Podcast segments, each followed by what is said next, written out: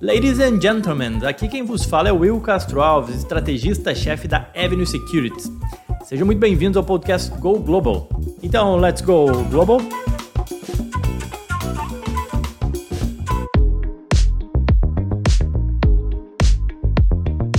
Na semana passada eu participei do Latin American Summit 2022 em Nova York, um evento organizado pelo braço de gestão de recursos do JP Morgan. E aí, nesse episódio de hoje eu vou trazer alguns insights que eu colhi lá nos diversos painéis e aquilo que de mais importante foi comentado no evento, porque eu acredito que isso vai ser de grande valia para você. É, o evento, sinceramente, ele me relembrou algo que a gente sabe e tem vivido. Né? Foi legal para ver que vento que venta lá também venta cá. Né? Ou seja, aquele evento que também afeta e dificulta a vida dos portfólio managers de Wall Street, também é aquilo que a gente vem vivendo aqui no mercado americano. Né? Dá para resumir da seguinte forma, tá? O cenário de investimento, ele sempre ele é incerto e repleto de nuances, né? Não é à toa que a gente tem um axioma, né, de risco-retorno que funciona quase como uma lei invisível mas é sempre, sempre muito presente né, no mercado essa lei invisível. Mas eh, se é verdade que sempre há volatilidade, riscos e incertezas, também é verdade que o ano de 2022 tem se mostrado ainda mais complexo, né? com o cenário de inflação, juros, recessão, eventos inesperados afetando o humor dos mercados, elevando a correlação dos ativos também, né? Tudo sobe, tudo cai junto, tornando mais difícil a já árdua tarefa, né, de se de proteger o seu capital através de um portfólio diversificado aí por classes de ativos. E aí, o que eu acho interessante de, de notar e chamar atenção é que nesses uh, cenários é que a gestão ativa de portfólio ela tem a oportunidade de mostrar o seu valor né, através de ferramentas mais sofisticadas para ajudar na proteção de patrimônio. Não é garantia de nada, mas é ao menos uma possibilidade. E aí, vale a pena, obviamente, né, deixa eu fazer um parênteses aqui grande, né, primeiro para explicar o que é gestão ativa e passiva, para quem está me ouvindo aqui. Essa é uma discussão sempre presente no universo financeiro. Então, assim, gestão ativa é aquela que é feita por um gestor profissional, um time, na verdade, né, de profissionais que acompanha o mercado, o desempenho do fundo ou da carteira, do portfólio de investimento, tomando decisões de investimento ativas né, para um ou mais investidores. Sempre objetivando, obviamente, entregar um retorno acima de um benchmark com um controle de risco adequado. Já a gestão passiva, tá? é aquela na qual não tem uma figura de um gestor tomando decisões todos os dias, é, baseado em percepção, percepção e estudos de mercado. É, é um fundo que uma carteira, um fundo ou uma carteira que simplesmente replica um índice, como o S&P 500 ou o Nasdaq Composite, Composite Index. Né? Então, os ETFs são bons exemplos aí. Grande parte dos ETFs são uh, de gestão passiva, nem todos, mas grande parte são. Então, feita essa explicação, no Insights Avenue, no texto completo que está lá no site, eu comento mais das vantagens e desvantagens né, do, do, investimento, da gestão passiva e ativa, mas a ideia aqui é que, normalmente, em anos difíceis pra, do mercado, a gestão ativa, pelo menos, tem um rol maior aí de ferramentas para buscar proteger o patrimônio do seu cotista, né? ponderar mais em setores que que eventualmente performem melhor num determinado tipo de ciclo econômico, operações vendidas, derivativos, carregar mais caixa ou menos caixa e por aí vai, são alguns das ferramentas que os gestores ativos têm em mãos. Adentrando mais aí nesse parênteses, na plataforma da Avenue, para quem não sabe, eu acho importante, tudo é muito novo, né? Então é importante informar. Na plataforma da Avenue você consegue investir em ambos, tanto em ETFs listados, negociados em bolsa, que seguem estratégias passivas, como também em fundos de investimento com gestão ativa. A gente tem hoje uma plataforma com 65 fundos, todos eles globais, todos eles internacionais, com gestão ativa de cerca de 10 gestoras diferentes. Duas vantagens, possíveis vantagens adicionais aí de fundos com gestão ativa que a Avenue oferece, que eu entendo ser importante mencionar, tá, gente? Primeiro, os fundos que estão na plataforma da Avenue, eles uh, são domiciliados fora dos Estados Unidos. Consequentemente, eles não entram na regra do imposto de sucessão americano para investidores estrangeiros, tá? Esse é um ponto importante. E o segundo ponto importante é que eles são fundos de acumulação, ou seja, eles reinvestem os dividendos ou os cupons recebidos pelos títulos investidos ao invés de distribuir dividendos aos cotistas, tá? E ao fazerem isso, você pode ter um efeito favorável aí dos juros compostos ao longo do tempo. Tem um artigo, inclusive, o The Dividend Dilemma: Should You Reinvest or Take the Cash? Uh, do qual eu roubei um gráfico que eu postei no Avenue Insights, dá uma olhada lá, que fala exatamente do poder do reinvestimento dos dividendos, juros compostos, e ajuda você a entender é, esse efeito, tá? Bom, mas vamos lá. Feito esse parênteses enorme, né?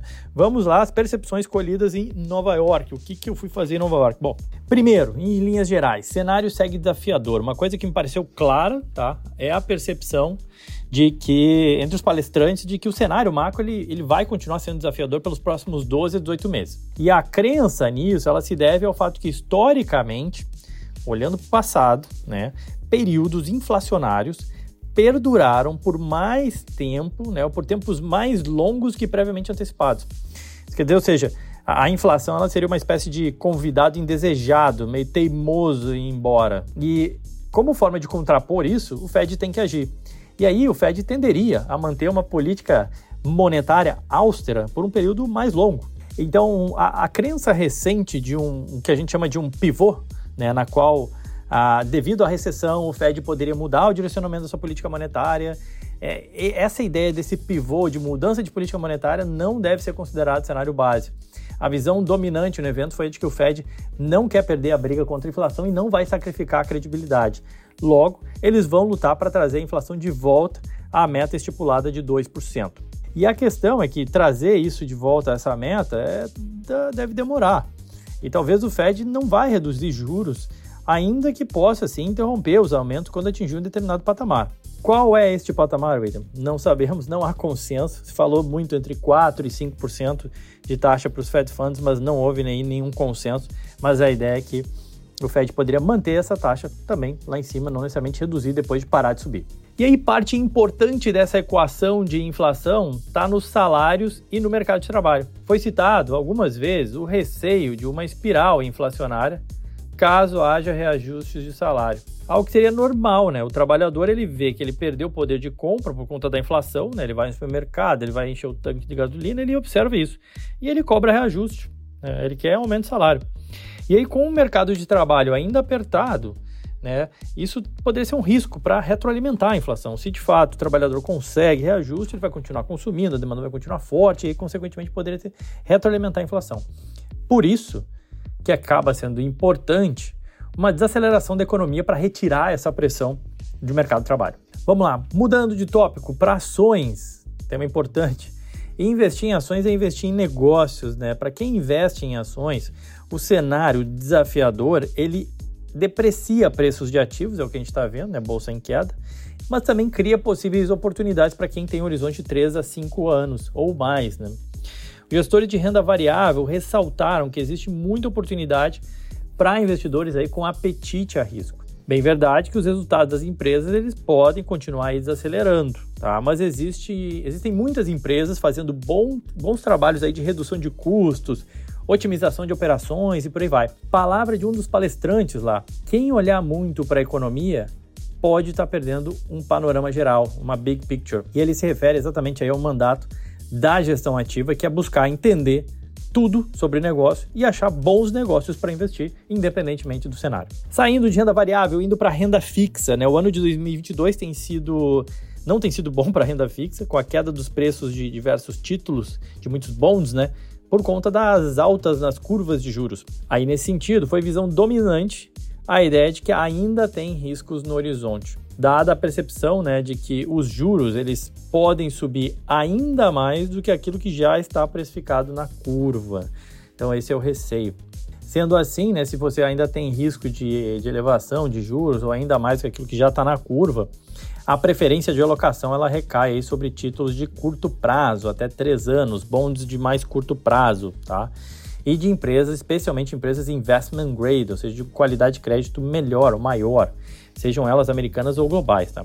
Títulos soberanos locais, né, como exemplo, é, títulos brasileiros atrelados a Selic, né, são exemplos, né, tem de vários países, né? Quando a gente fala em mercado global, de diversos países. É, segundo a média dos palestrantes lá, sim, é, eles se mostram atrativos, mas eles também têm um risco que é o da moeda. E aí, nesse caso, nesse caso que eu usei do Brasil, né, o risco de moeda é uma perda de valor do real frente ao dólar, por exemplo. Né? Você investe no título, ganha a taxa de juros em real, mas quando você vai traduzir para o dólar, você perdeu o dinheiro.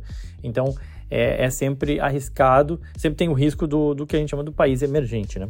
Mas em geral, houve um certo consenso aí, moderadamente otimista com a economia brasileira, com potencial de crescimento, os avanços recentes e até o nível de valuation e retorno de renda fixa no Brasil o Brasil seria como se fosse um, um, bom emergente da vez, tá? Essa foi a percepção que eu tive lá. No entanto, obviamente que também foi unânime o receio aí com o cenário eleitoral e a questão fiscal de longo prazo. O Brasil ele pode ser um bom local para alocar parte do capital, mas dado esse cenário desafiador global e interno de eleições, é sempre importante diversificar entre setores e também geografias. Europa. A Europa está numa situação complexa, todos nós sabemos, né? Está no noticiário econômico aí toda hora falando de preço de energia e tudo mais.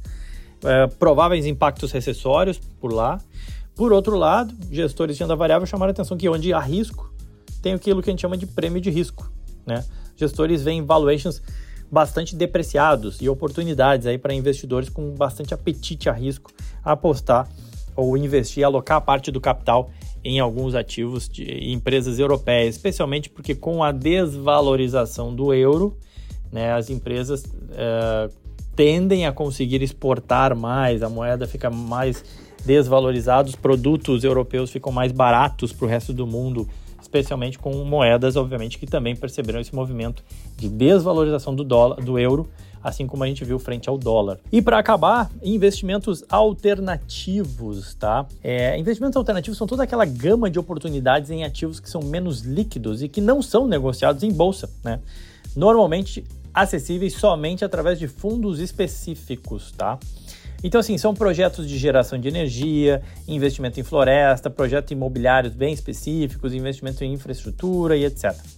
A vantagem dos investimentos alternativos, e houve bastante interesse nesse tema, é que é uma classe de ativos que para quem não tem essa necessidade de liquidez, né? Normalmente os projetos são de longo prazo, enfim. E aí a, alocação nesse tipo de, de, de investimento é, em veículos de longo prazo pode oferecer taxas de retorno atrativas e benefícios aí de descorrelação com o mercado de capitais, dado que eles não são negociados em bolsa, são fundos é, na, plataforma da Avenue a gente tem alguns fundos que tem esse foco aí de investimentos alternativos, dá uma olhada lá, depois confere. Tá bom? Bom, daria para falar bastante coisa mais, tá, gente? A experiência em, Nova York foi bastante rica, sempre, sempre bom é, é viajar. É, mas para não ficar enfadonho, eu vou parar por aqui. Eu convido você para o nosso Conexão Avenue às 19 horas da segunda-feira, dia 12 de setembro, no canal de YouTube da Avenue onde a gente vai falar mais sobre o cenário macro. Preparei uma apresentação macro, vários slides, bastante gráfico, bastante informação para vocês. Espero vocês lá para a gente ter bem em mente qual que é o cenário que a gente tem para o mercado agora nesse é, a nossa live macro mensal, tá bom? Era isso, pessoal. Desejo a todos aí é, ótimo dia, ótima semana. Nos sigam nas redes sociais, arroba Will Castro Alves no Twitter ou Instagram. Era isso então, aquele abraço.